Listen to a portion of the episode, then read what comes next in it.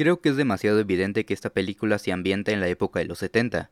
Digo, no fue muy difícil de descifrar, solamente mira los minions, se nota que están volando a otro nivel.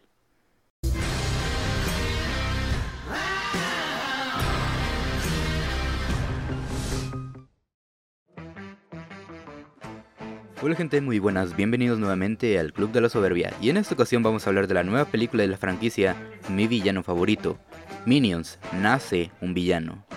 En esta película dirigida por Cale Balder nos cuenta la historia de Gru, cuando era un niño, donde aspiraba a ser un gran villano y cuando tiene la oportunidad de poder trabajar con su grupo de villanos favoritos, los Vicios 6, y estos lo rechacen, demostrará que está a la altura, eh, bueno no literalmente ya que es un niño, pero demostrará que es capaz de ser un gran villano.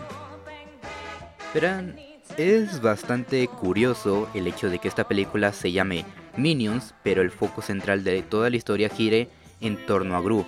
Ahora, no por eso significa que la película haga a un lado los Minions, porque sí hay un gran papel detrás de cada uno de ellos, principalmente cuatro de esos. Pero en mi villano favorito 3 y en la precuela Minions, ya no llegué a sentir un afecto profundo hacia ellos. Aparte fue una época donde quedé bastante agobiado, ya que en todas partes donde veía tenían que aparecer estos minions. En redes sociales, publicidad, muñecos, etcétera, etcétera.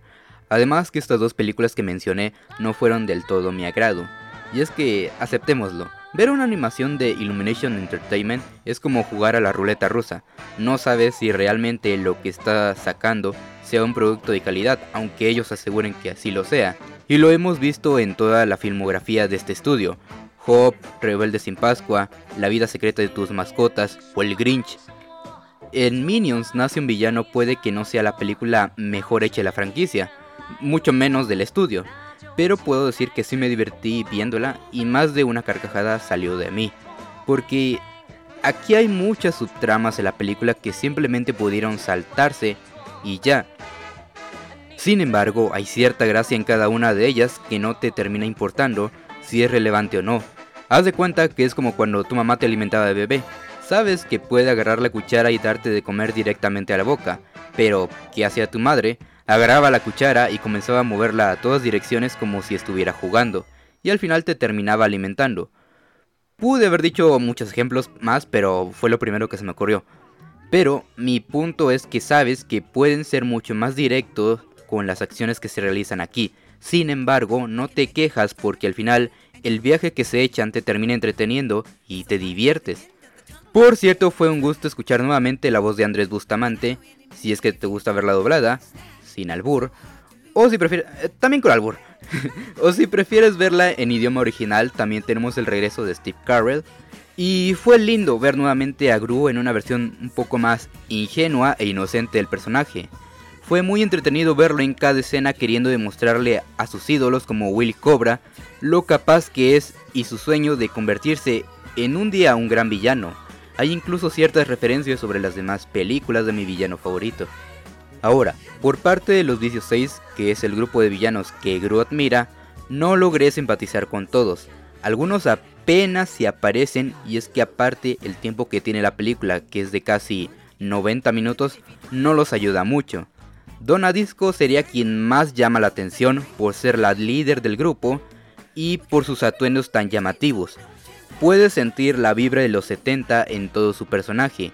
Y la monja, que perdón no me acuerdo de su nombre, tiene la mejor habilidad de todos. No les miento que me cagaba de risa cada vez que lo usaba. A todo esto me sigo preguntando, eh, ¿qué pedo? ¿Por qué hay una, porque hay una monja en un grupo de supervillanos?